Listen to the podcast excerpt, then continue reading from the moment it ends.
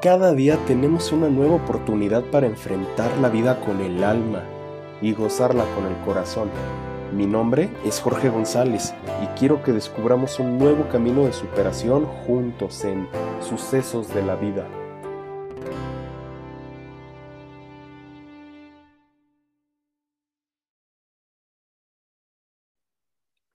Hola, ¿qué tal? ¿Cómo están todos los que nos escuchan? Bienvenidos de nueva cuenta a Sucesos de la Vida. Este episodio es algo especial. Este episodio es diferente a lo que hemos hecho antes. A hoy, el día de hoy, voy a hacer una entrevista. Está conmigo uno de mis mejores amigos, una gran persona, alguien que conocí desde preparatoria, pero pasando esa época para entrar a la universidad, la verdad es que no lo ha tenido nada fácil él comenzó con, un, sueño y la verdad es que no fue fácil, les reitero, cumplirlo, pero aquí está hoy para contarnos cómo le hizo, qué fue lo que él atravesó y cómo es que salió adelante. Él actualmente está estudiando en la Facultad de Medicina de la Universidad Autónoma de San Luis Potosí en su primer semestre. Él es mi amigo, mi hermano Dan Sebas. Dan Sebas, ¿cómo estás? ¿Qué tal? Bienvenido. Muchas, Muchas gracias, mi George. Em, un gusto estar aquí contigo. Una vez más, gracias por la invitación. Es, es un placer estar aquí. Es, es muy padre, pues, estar en este espacio que, que es tuyo, que pues mucha gente escucha. Y pues de servir un poquito, de mostrarles a, las personas este, qué es lo que pasa cuando las cosas no salen como esperamos. Claro, claro, porque lo que muchos no saben es que tú pasaste un proceso largo para entrar a medicina, que era tu sueño. En realidad entraste a la tercera oportunidad, al tercer intento que, que lo hiciste, el examen. Sí, fue un proceso largo de tres años. que Empezó más o menos en el 2017 y ya por fin se pudo concretar este año. Pero sí fue un camino largo, lleno de, de muchos aprendizajes, de muchas enseñanzas y la verdad fue un proceso un poco difícil, y, pero al final se cumplió todo y estoy muy, muy feliz de que todo saliera como, como esperaba. Sí, afortunadamente todo salió bien, hermano. Y muy bien, carnal. Antes de enfocarnos en lo que fue tu proceso, vayamos a tus inicios. ¿Cuándo llegó este deseo o esta aspiración de estudiar medicina? ¿Te llegó desde chico, desde adolescente? Eh, este sueño empezó cuando yo tenía más o menos cuatro años. empezó, en un inicio más que nada por hacer sentir orgullosa a mi mamá como todo niño pequeño que quiere que sus papás estén felices. Y yo en un inicio decía, yo quiero ser doctor, yo quiero ser doctor, yo quiero curar gente pero pues no sabía realmente lo que conllevaba todo esto. Pero era algo que siempre repetía, repetía, repetía, repetía. Eh, después, en la, casa donde yo vivía, teníamos una biblioteca un poco más amplia, llena de varios libros. Y bueno, como también un, joven interesado en, leer o en ver las imágenes de los libros, que yo creo que a, a todos a la edad como de 8 o 10 años, pues es lo que más les interesa en un libro, ver las imágenes. Y me encontré un libro de embriología ahí, curiosamente, y este libro de embriología, pues me mostró un poco las cosas de cómo se va formando el ser humano desde, desde la fecundación y cómo van los pasos. Obviamente en ese entonces no, no entendía nada de lo que estaba hablando ahí. Sí pero fue lo que dije, o sea, esto, esto está muy padre, esto está muy bonito, o sea, por esto se, se está desarrollando el brazo, por esto se desarrolla la piel, etcétera, etcétera. Entonces, fue en ese momento, o sea, dirías que fue en ese momento cuando pasó a ser de una aspiración como todos podemos tener alguna en algún momento de nuestra vida, a ser un sueño más concreto, por así decirlo, algo real. Sí, ese fue un parteaguas en, en ese sueño que inició desde, desde niño. Ahora sí que fue un sueño propio, algo que yo ya quería. Y algo en lo que pues sabía lo que me tenía que estudiar para, para lograrlo, aunque en ese entonces era, era muy joven, pues te digo, tenía entre 8 y 10 años. Muy bien, muy bien. vayamos a tu época de preparatoria, cuando estabas a punto de presentar el examen de admisión a medicina por primera vez por allá del 2018. ¿Cómo te sentiste antes del primer intento? Tú ponle una, un, mes antes. ¿Y qué pasó? ¿Qué sentiste? ¿Cómo estuvo cuando no quedaste esa vez? Eh, bueno, en, aquel entonces, en el 2018, era una persona totalmente diferente a la, que soy ahora y, era algo pues que estaba, una situación en la que estaba pasando muy concreta. Eh, no había sido mi año, si te soy sincero. Eh, mucha presión, este, parte, estaba muy triste, me habían, había tenido, había terminado una relación de tres años casi porque me habían puesto el cuerno, entonces, pues era un poquito más difícil de llevar las cosas. Eh, empecé este, ese proceso, ese primer intento, lo empecé en septiembre del 2017 estudiando en cursos y luego aparte estudiando la prepa. Entonces en ese entonces tenía dos preocupaciones.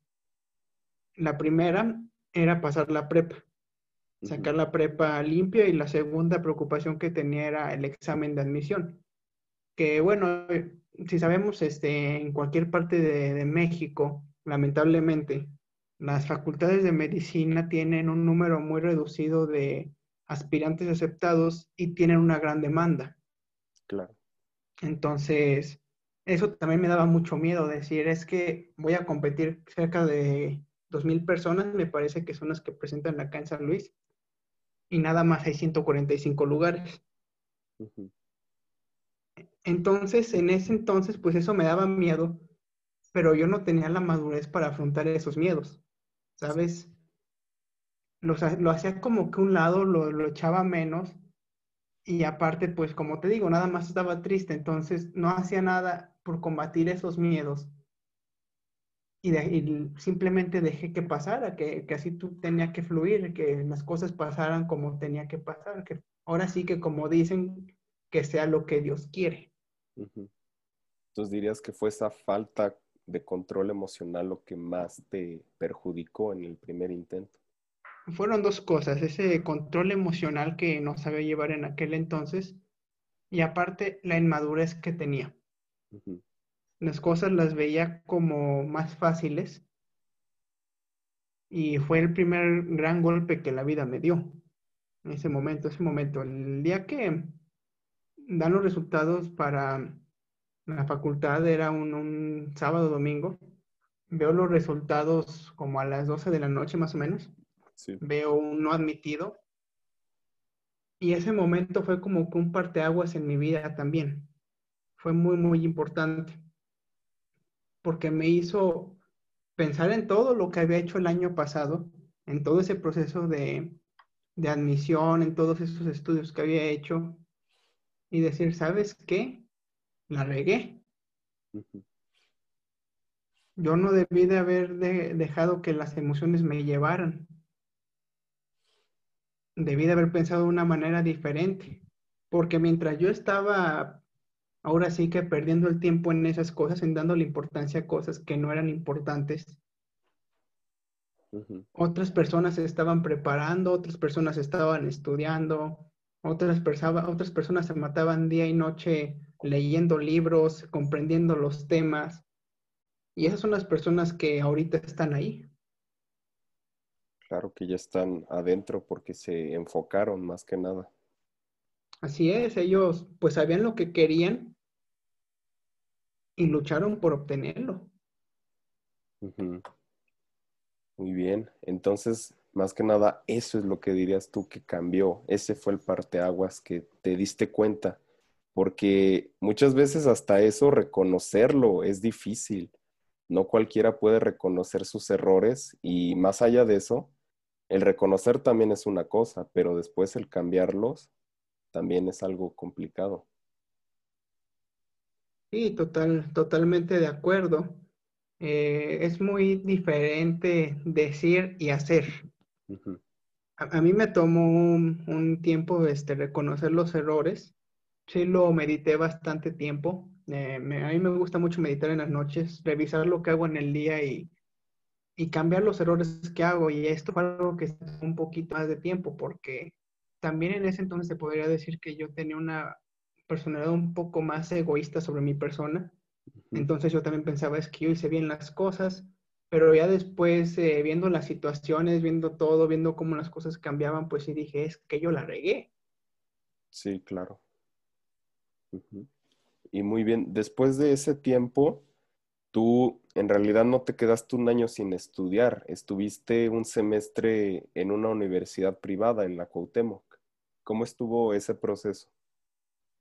Bueno, fue una oportunidad que mi mamá me dio en, después de que no quedé en autónoma. Y fue una oportunidad que yo dije, pues tengo que aprovecharla al máximo, porque aparte es una escuela de paga, es mucho dinero por colegiatura, por mensualidad. Y es una, una ah, oportunidad que me están dando. Entonces, pues tengo que demostrar que es lo mío, tengo que ver este, si realmente es lo mío también porque también estar ahí me ayudó bastante en decidir si era realmente lo que quería o si a lo mejor me iba por otra carrera, tal vez después salirme y luego intentar otra carrera. Sí, claro, o sea, te ayudó a confirmar porque no es lo mismo aspirar a una carrera que realmente estar en la carrera. Sí, eh, fue una ayuda inmensa, es una, una cosa con la que yo voy a estar muy agradecido siempre con la universidad que realmente me dijo, esto es lo tuyo y, pues a darle. Muy bien. Y veamos, cuando tú entraste a la Cuauhtémoc, ya habías hecho ese cambio que me habías mencionado antes, ya tenías una mentalidad más madura, ya te matabas, por así decirlo, un poquito más estudiando. De hecho, terminaste primer semestre con buenas calificaciones, pero después te diste de baja para volverlo a intentar a la autónoma. ¿Qué pasó? ¿Cuál fue el detonante ahí para decidirte, sabes qué, quiero lanzarme y volverlo a intentar? Bueno, al principio no lo tenía contemplado realmente porque es como salir de, tu zona de confort.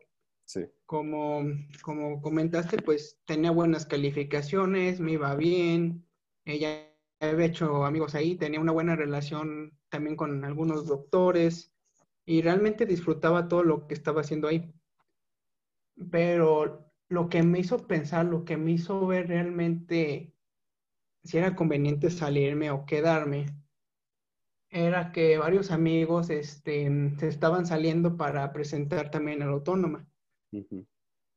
Y en una vez hablando con uno de ellos, me dice, este, ¿sabes qué? Yo voy a presentar a la autónoma, entonces me voy a salir de, de la escuela. Y digo, no, pues él, es, él era una de las personas con la que estudiaba, entonces pues dije, no, pues entonces ¿con quién voy a estudiar? ¿Qué voy a hacer?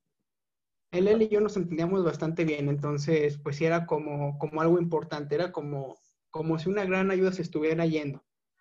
Mm. Entonces, este, platicándolo un poco con, con mi mamá, este, reflexionándolo un poco, dije, ¿y si yo también lo hago?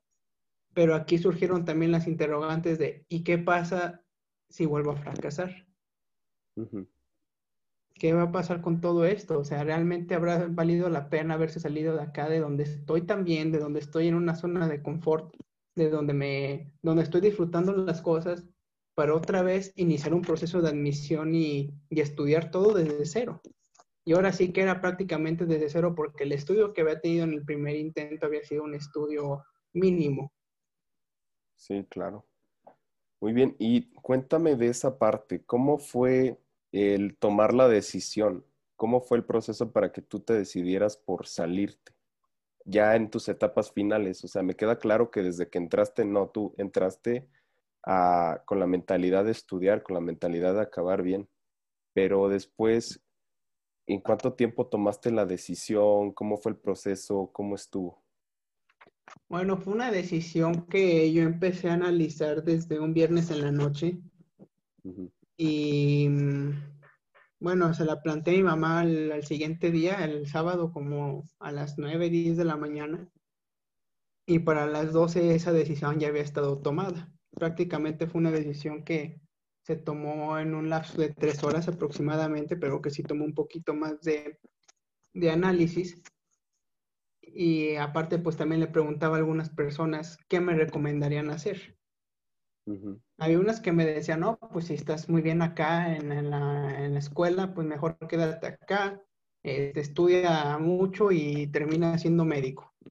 Al final de cuentas, pues los dos caminos me llevaban por el camino de la medicina, entonces este, el resultado era, era bueno. Pero era lo que pensaba, o sea, ¿qué voy a hacer? ¿Qué voy a hacer? ¿Y qué voy a hacer? Después, platicando con mi mamá, ella me dice, si lo quieres intentar, yo te apoyo.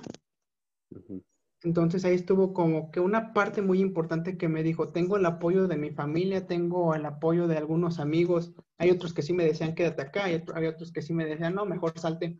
Entonces, realmente lo que me ayudó a tomar ese, esa decisión en ese momento fue el apoyo que yo estaba sintiendo, que era más el apoyo de decir, ¿sabes qué? Inténtalo.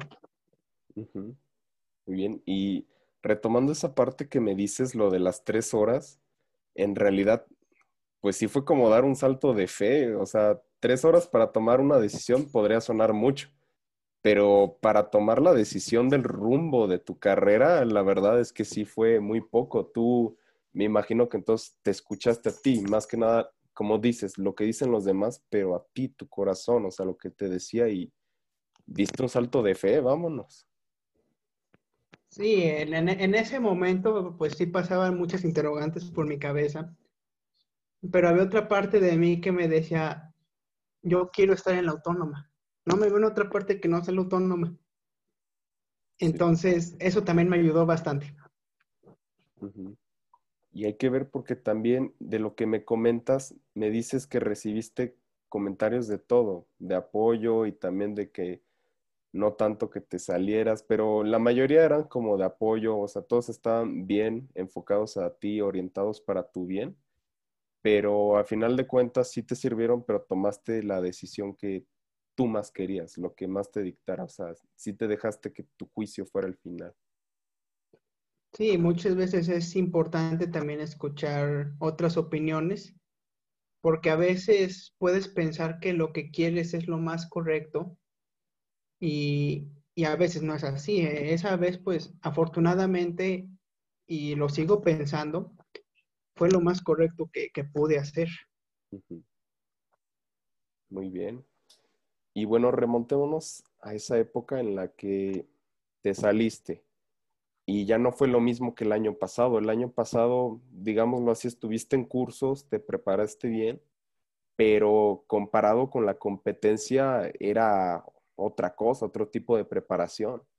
Pero en este segundo año, la verdad es que te preparaste muchísimo, estuviste en dos, tres cursos, estudiabas también todo el día, toda la noche. Literalmente, pues te la vivías estudiando. Y ya cuando llegaron el resultado y viste que fue negativo, ¿qué sentiste? ¿Qué, qué fue la primera sensación que te llegó? ¿Y cómo fue diferente a la, a la otra vez que no quedaste? Mira, la primera vez que me dieron los resultados no sentí tan mal. Sí me sentí un poco triste, pero yo creo que en una escala del 1 al 10 como un 4 o 5 aproximadamente. Y más que nada por la situación que, en la que había estado envuelto en aquel entonces. Eh, yo tenía como que un presentimiento en el que no quedaba. Sí. Pero la segunda vez fue un golpe mucho más fuerte fue un golpe que también me dio la vida. Y realmente me sentí muy decepcionado de mí en ese momento. No había otra cosa que decía, si no, si no pases por mi culpa, si no pases porque me faltó preparación, si no, si no pases porque había mucha gente más preparada.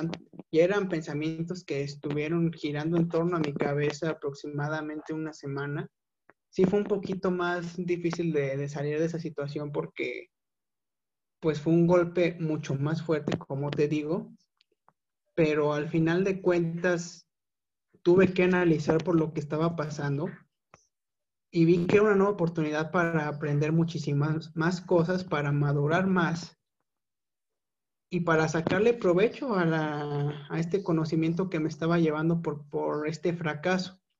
Para mí, cada momento de la vida que tenemos, ya sea importante o no tan importante, es un aprendizaje continuo y hay que aprovechar este aprendizaje para utilizarlo después en un futuro. Muy bien. Pasemos a la siguiente pregunta. Muy bien, claro. Y también te quería preguntar, esa vez, aquella vez, la segunda vez que no quedaste, pues también como mencionas, la frustración fue mayor porque en realidad te preparaste bastante. Nuestros amigos y yo te veíamos y tú eras un candidato fuertísimo para quedar, pero a veces me pregunto yo, yo creo que también a veces hay momentos para todo en la vida y a esto me refiero de que por ejemplo, si hay un atleta, un deportista que se esfuerza al máximo para quedar campeón número uno y en el momento final no lo logra, a lo mejor no era su tiempo, pero uno o dos años después lo logra.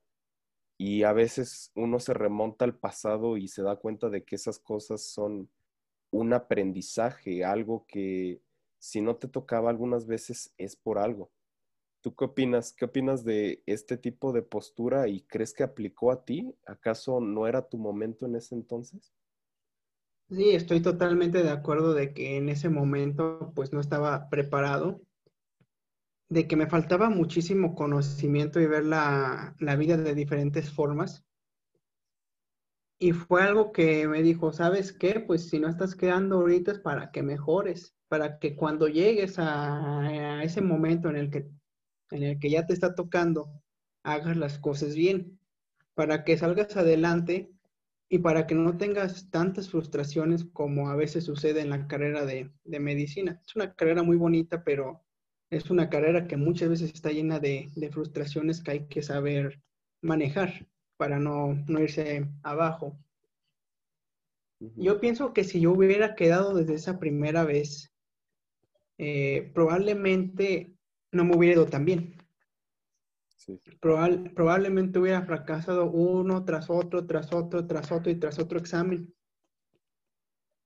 Y a lo mejor eso me hubiera llevado por otro camino en el que no me hubiera gustado estar. Entonces las cosas tienen que pasar cuando tienen que pasar, cuando nosotros estamos listos para estar ahí. Cuando nosotros ya vemos las cosas de diferente forma y cuando ya sabemos lo que realmente representa el sacrificio de estar en cierto lugar. Cuando, bueno, por ejemplo, ahora que estoy aquí en medicina, que realmente lo, lo disfruto bastante, estoy muy feliz estando aquí, pues sí pienso, y lo que me motiva a estudiar actualmente es, pasé todo este proceso, que, es un, que fue un sacrificio muy grande, y es lo que me dice, tengo que seguir hacia adelante tengo que ver hacia adelante y tengo que trabajar para seguir hacia adelante. Claro, no te enfocaste simplemente en el pasado, sino en tu presente, lo que podías hacer y ver hacia el futuro. Así es. Muy bien. ¿Y qué dirías que fue lo que cambió en ti después de aquella segunda oportunidad? ¿Qué se fortaleció? Bueno, pues me gustó hacer una regresión para ver las cosas que, hice mal, en las cosas en las que fallé y aprender de ellas. Siempre es bueno aprender de las cosas que, que, pues nos están rodeando, como te digo, de las cosas que, que están pasando en cada momento de nuestra vida. Entonces, fue lo que hice en ese momento, fue lo que aprendí que el pasado es bueno a veces verlo, regresar a él, pero solo para no, no, repetir los errores que, que, ya se cometieron, sino para aprender de ellos, este, tenerlos en un plano primario y mejorar para no volver a cometerlos. Claro, darle la importancia que se merecen. Muy bien, bro vamos a pasar a aquella etapa en la que hiciste tu examen por tercera vez. Algunos no lo saben, pero no solamente presentaste la autónoma, sino, o sea, la autónoma de San Luis, sino que también presentaste la autónoma de Nuevo León. Ese examen fue en línea y tuviste muchísimos problemas precisamente por el tema de la conectividad, porque se estaba cayendo el examen, la plataforma. ¿Cómo fue eso? Sí, el día del examen en Monterrey fue un poco difícil, yo creo que para todos los que presentamos allá. Sí. Porque por los mismos problemas, conectividad, inclusive la misma página estaba tan saturada que, que se cayó, se cayó el sistema aproximadamente unas tres veces y algunos pocos los pudimos, pudimos terminar el examen ese día, algunos otros pues les dieron la oportunidad de presentarlo dos días después. Y cuando la Autónoma de Monterrey eh, da esta, esta respuesta como para decir, ¿saben qué? Nosotros la regamos, entonces, este, pues van a hacer el examen después, pero los que lo pudieron contestar en, en la fecha correspondiente, pues ya no lo van a poder contestar. Sí fue un poco más complicado. Yo en ese momento sabía que las probabilidades de pasar allá, que era mi segunda opción en caso de fracasar acá, eh, pues estaban reduciendo bastante, porque pues a lo mejor unas mil personas pues iban a presentar examen o a lo mejor hasta más. Entonces me empecé a mentalizar con que no iba a quedar. Hice esa mentalización y dije, es que pues no voy a quedar. Y aparte no quería que me afectara porque estaba a dos semanas del examen de admisión de acá de, de San Luis. Sí. Entonces todavía tenía un buen tiempo para seguir estudiando y seguir preparándome. Y este examen, el examen de, de Monterrey, me ayudó bastante para darle más duro a los temas que, que vi que los tenía muy débil en el examen de, de allá. Este examen me ayudó bastante también para ver eh, cómo, cómo, qué también estaba preparado, qué me faltaba estudiar, porque pues cuando hay tiempo, y afortunadamente pues tenía dos semanas, entonces fue una, ayuda, una ayudadota muy grande, la verdad me ayudó mucho, y fue algo que pues tenía que pasar. Yo pues en ese momento, como te digo, sabía que no iba a quedar, pero tampoco quise que me afectara. Sí, claro. Entonces, fíjate qué interesante ahorita por lo que me has contado me estoy dando cuenta de que en realidad siempre has tenido alguna situación adversa para presentar cada examen de admisión. En el primero, lo de la ruptura amorosa y todavía lo de prepa, que todavía tenías que acabar la preparatoria y estaba como que esa espinita. En el segundo también tuviste problemas personales. Y en el tercero, pues, lo que pasó en Monterrey, pero a diferencia de, por ejemplo, en el primero, que literal sí te afectó más esa situación emocional, esta tercera vez no. O sea, esta tercera vez, porque estuvo gacho, digo, ya también que se te caiga así tu segunda opción, la verdad es que está horrible y más porque no es tu culpa. O sea, a veces ni siquiera tanto de la universidad, a lo mejor la manera de organización, pero es algo que llegó por el coronavirus, nadie lo pudo haber predicho pero tú te antepusiste, esta vez tenías una inteligencia emocional diferente que te dijo, ¿sabes qué? Pues sí, o sea, podría estar ahorita de que no, ya valió con lo de Monterrey, pero no, yo voy a buscar opciones, voy a meterle más duro todavía para quedar en autónomo. Sí, fue un motivante bastante grande en ese momento, porque como dices, yo veía cómo mi segunda opción se estaba yendo, yo veía cómo se estaba cayendo esa oportunidad. Y dije, pero pues todavía tengo la oportunidad de acá. Claro. Y la de acá, pues es mi primera oportunidad y es en la que quiero estar. Entonces, no queda de otra más que seguir adelante. Eh, ahora sí que aprendiendo de, de, todo lo que se pudo aprender en este examen de Monterrey, los temas, la experiencia, y tomarlo como puntos a favor para poder seguir adelante.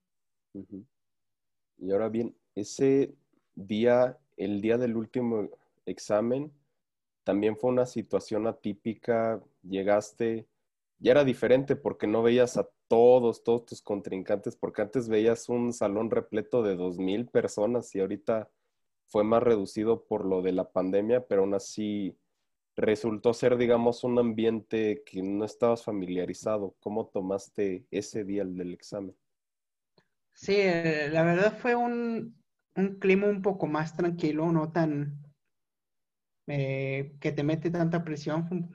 Fue un ambiente un poco más tranquilo. Eh, para los que no son de, San Luis, el examen de medicina se realiza en en, en un auditorio que tiene la universidad. Y en este auditorio mayoritariamente está lleno de puro aspirante de, de, medicina y algunos de la otra carrera que esté dentro de la facultad. Este, pero pues sí, es, es muy impactante llegar ahí al salón en el que te toca o si te toca una butaca y ver a toda la gente que está enfrente de ti, ver hacia los lados y ver muchas personas, eso es mucho, mucha presión. Y este año pues sí fue algo totalmente diferente. En este año éramos más o menos ocho personas por grupo, pero pues cuando yo estaba llegando a la sede donde me tocó, sí me tocó ver varias personas llegando, entonces decía, eh, todos ellos van para medicina. Entonces también llegué con una, un cierto grado de presión, no tan intensa como en años anteriores, pero lo intenté mantenerlo como tranquilo. Claro. estar tranquilos muchas veces es un factor muy importante para poder lograr las cosas. Reflexionar las cosas, respirar, y no hacer las cosas al aventón, porque muchas veces cuando estamos nerviosos, presionados, hacemos las cosas tan rápido que ni siquiera estamos razonando lo que estamos haciendo. Y eso, eso fue un factor muy importante en el, durante el examen, porque en, este examen, en el tercer intento, era un examen muy selectivo, si se le puede llamar así, formato totalmente nuevo. Por lo general el examen constaba de 140 preguntas en cuatro horas y ahora eran 120 preguntas en dos horas. Entonces, un formato totalmente nuevo, unas preguntas más difíciles, muy selectivas. Y eran preguntas que se tenían que leer bien. Por eso ahí la importancia de estar tranquilo al momento de estar presentando un examen Tal vez te pueden estar preguntando algo específico, tal vez te están preguntando algo que ahí la misma lectura te está dando la respuesta. Pero para poder contestarlo hay que hacerlo tranquilo, no hay que frustrarse. Sí, volvemos a lo mismo, ese control emocional para poder salir de la adversidad. Y muy bien, ahora en el día en el que te dieron los resultados, ya los definitivos, los del, tercero, ¿Cómo estabas ese día antes de recibirlos y qué sentiste ya cuando te llegó y viste ese admitido? Bueno, ese día pasaron dos cosas eh, muy interesantes. Una fue la, el resultado de la autónoma de aquí de San Luis. Y el otro resultado, más bien el otro evento fue el resultado del examen de Monterrey. Y el resto me lo dieron en la mañana. Entonces, prácticamente empecé el día con el pie izquierdo. Sí. Entonces, este, me levanto a las 10 de la mañana más o menos, veo el resultado, veo una carta de la, de la Escuela de Medicina de Monterrey que dice, este, no fuiste admitido, pero te invitamos a que participes en el siguiente concurso de admisión.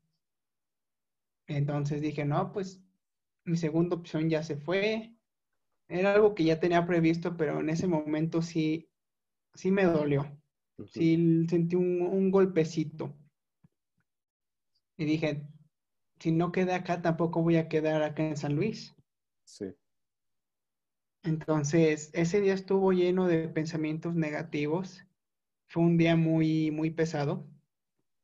Pero afortunadamente, pues mi familia hizo hizo lo, lo, posible, lo, lo, que más se puede ahora en tiempos de, de, pandemia, para que yo estuviera relajado. Entonces salimos a dar una vuelta al centro histórico en, en carro. Y a eso me hizo un poco más ameno el día. Eso es muy importante. El día que dan los resultados es un día en el que tienes que estar relajado a pesar de cuál sea el resultado. Porque el resultado simplemente ahí va a estar no lo puedes saber, pero lo vas a saber después. Entonces hay que estar relajados y hay que intentar tener la cabeza en otras cosas. Tal vez leyendo un libro, viendo una película, viendo este o jugando con las mascotas, etcétera, etcétera. Entonces, a veces los días pueden empezar mal y pueden terminar muy bien. Es una gran lección porque no muchas veces lo tenemos en cuenta. A veces creemos que porque un día comienza, comenzamos con el pie izquierdo ya tiene que ser malo el resto cuando no. O sea, uno de tus peores días puede llegar incluso a ser también de los mejores. Exactamente, esa es la, la enseñanza, es lo más importante. Y también pues saber lidiar con las emociones en ese momento, porque pues este no fue mi caso, pero sé que puede pasar. Y a veces, muchas veces, no sabemos manejar las emociones y estamos enojados con todos, con la familia. Entonces el, entonces el ambiente se vuelve mucho más tenso de lo que ya era. Entonces, es mejor tratar de estar tranquilo, tratar de pensar positivo y de decir, no, pues si quedo, qué padre, logré lo que quería. Pero si fracaso, ¿qué voy a hacer? Tener un plan B. Sí. El fracaso es muchas veces el primer paso para el éxito. Pero lamentablemente yo creo que casi todos tenemos al fracaso visto como un concepto de qué es lo peor. Y por ende, como humanos, llegamos a tenerle miedo al fracaso. Y es mejor decir, ¿sabes qué? Pues sí, fracasé, pero me voy a levantar. Voy a trabajar duro, voy a echarle ganas, voy a ser una mejor persona. Voy a trabajar en todo esto que fallé y no voy a cometer los mismos errores. Y después el éxito llegará. Tal vez tarde, tal, tal vez temprano. No se sabe, pero lo importante es que algún día va a llegar. Y ahora, en estas situaciones, ¿qué fue lo que más te ayudó a salir adelante? ¿Había algo en ti, no sé, qué nombre le pondrías, alguna convicción, algún pensamiento, alguna emoción? Hay una frase que me gusta muchísimo que es, si, si tienes un sueño, lucha por él, no hay edad para lograrlos. Y realmente los, los juicios que hagan las personas de decirte, vas a hacer tu tercer intento, ya tienes 20 años, ya perdiste dos años de tu vida, pues son comentarios que yo creo que no se tienen que escuchar. Más bien tienes que escuchar lo que tú quieres y lo que tú piensas y hacerlo. Al final de cuentas, siempre va a haber comentarios buenos, siempre va a haber comentarios malos. Siempre va a haber gente que te quiera ayudar, siempre va a haber gente que no te quiera ayudar, gente que se burle de ti, porque también me pasó. Y yo lo que hacía era que pensaba más en lo que yo quería. Claro. ¿Cómo me veo tal vez en un año, tal vez en dos? ¿Qué voy a estar haciendo? Y eso muchas veces me motivaba bastante. Me decía, ¿sabes qué tienes que estudiar? Claro, hay que estudiar, hay que trabajar duro, porque lo que cultivamos nosotros es lo que vamos a cosechar en un futuro. Claro, tocas un tema importante porque me dices, tú mismo dices, sí llegaron comentarios de apoyo, llegaron comentarios positivos, pero también fueron muchísimos los negativos, los de ataque, los de burla, pero tú no te enfocaste en eso, tú sabías que esos eran comentarios sin valor, porque en realidad la gente comenta lo que quiera. Pero tú te enfocaste en aquellos comentarios también de aquellas personas que querían tu bien. Y más que eso, tu propia convicción, que es lo que quiero yo. Sí, es, es muy importante seguir lo que uno quiere, cumplir sus metas, echarle ganas y luego pues festejar esos logros en el momento cuando ya, ya llegan. Y sí, no, nunca hay que escuchar lo que, la, lo que todos digan, sino ser selectivo realmente con quienes te están apoyando, con quienes han vivido pues tu proceso de, de admisión o el proceso que estés viviendo y te ha tomado mucho tiempo.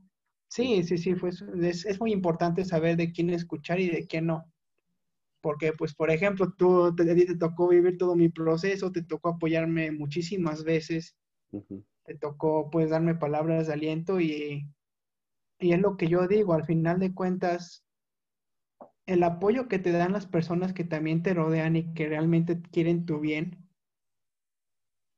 con eso no necesitas nada más. realmente es un apoyo tan padre, tan sincero, tan bonito, que los comentarios negativos pasan desapercibidos. A mí muchas veces me dijeron, ¿cuántos años tienes? en ese entonces tenía 20, ahorita ya tengo 21. Y me decían, ¿y no has podido entrar a la uni? Y yo les decía, pues no, pero aquí seguimos intentando. No sé si alguna vez llegué a hacer burla de alguien, creo que sí, pero realmente, como te digo, no me daba cuenta porque los comentarios positivos y las cosas positivas y, la gente que realmente me apoyó pesa mucho más. Muy bien, claro que sí. Y ahora, aquel día que te llegó el resultado de la autónoma y viste que era positivo, ¿qué sentiste? ¿Qué hiciste? ¿Cuál fue la primera reacción? Bueno, ese día estaba, estaba en mi estudio, estaba con la computadora viendo, esperando los resultados. Y mi hermano estaba conmigo. Él fue la primera persona que, supo que se había pasado. Entonces bajé este, lentamente porque realmente tenía mucho miedo de lo que podía salir ahí. Sí. Y voy viendo un admitido, entonces grité, lloré, salté, abracé a mi hermano porque, pues bueno, era la persona más cercana que estaba aquí conmigo. Sí. Y mm, luego fui con mi mamá y le dije, ¿sabes qué? Se logró.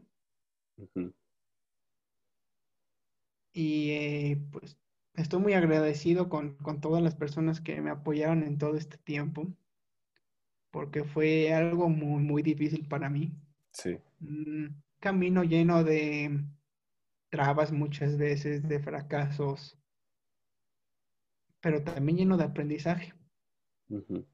Y es lo que me llevo. Y para todas las personas, pues que vayan a presentar un examen, ya sea tu primera, tu segunda, tu tercera vez, solo les digo, jamás dejen de soñar, jamás se den por vencidos. Échenle muchísimas ganas, porque sí se puede a pesar de que a veces el abismo nos diga que no. Las cosas tienen que pasar en el momento que tienen que pasar. A veces no, a veces no están nosotros y no podemos forzarlas. También hay mucha gente que pasa en el primer intento y hay gente que pasa en el segundo, hay gente que pasa en el tercero, en el cuarto, en el quinto. Claro pero lo importante es que logren sus sueños, que cumplan esos sueños, que sean felices donde tengan, donde, donde tengan que estar. Y lo más importante, que siempre vayan hacia adelante y nunca hacia atrás. Ya para concluir, dejo con esta última pregunta. ¿Qué crees tú que es lo más importante para poder alcanzar tus sueños? lo más importante para alcanzar los sueños es visualizarte en ellos. Ver cómo te ves en mediano plazo, a largo plazo, haciendo qué. Y ya lo toqué ahorita también, nunca rendirse. Nunca escuchar lo que, lo, de, lo que las personas que te quieren perjudicar, eh, ignorarlos, hacerlos a un lado echarle muchas ganas, trabajar duro porque, porque sí, a veces los sueños cuestan y mucho. Sí. Este, rodearte de gente que, de la que realmente te puedas apoyar. Afortunadamente en, en estos dos últimos intentos que tuve, estuve rodeado de gente que, con la que pude trabajar muy padre y de la que, de la que aprendí bastante también muchas veces no hay que ser tan cerrados con, esto del aprendizaje, porque la persona que está a tu lado te puede enseñar muchísimo más que un libro. Entonces eso es lo más importante. Ok, muchas gracias. Pues esas son todas las preguntas, hermano. Nuevamente, muchas gracias por haber aceptado esta entrevista. La neta, es un honor que tú estés aquí y creo que todo lo que hablaste, todo lo que compartiste le puede servir mucho a las personas que nos están escuchando. Así que muchas gracias. A ti, George, una vez más, gracias por la invitación. No hay de qué. Bueno, chavos, pues esto fue la entrevista de sucesos de la vida con Dan Sebas. Muchas gracias por habernos escuchado. Vamos a seguir teniendo episodios cada sábado a las 6 de la tarde y también trataré de traer más invitados para seguir abordando más temas. Así que muchas gracias por escucharnos. Adiós.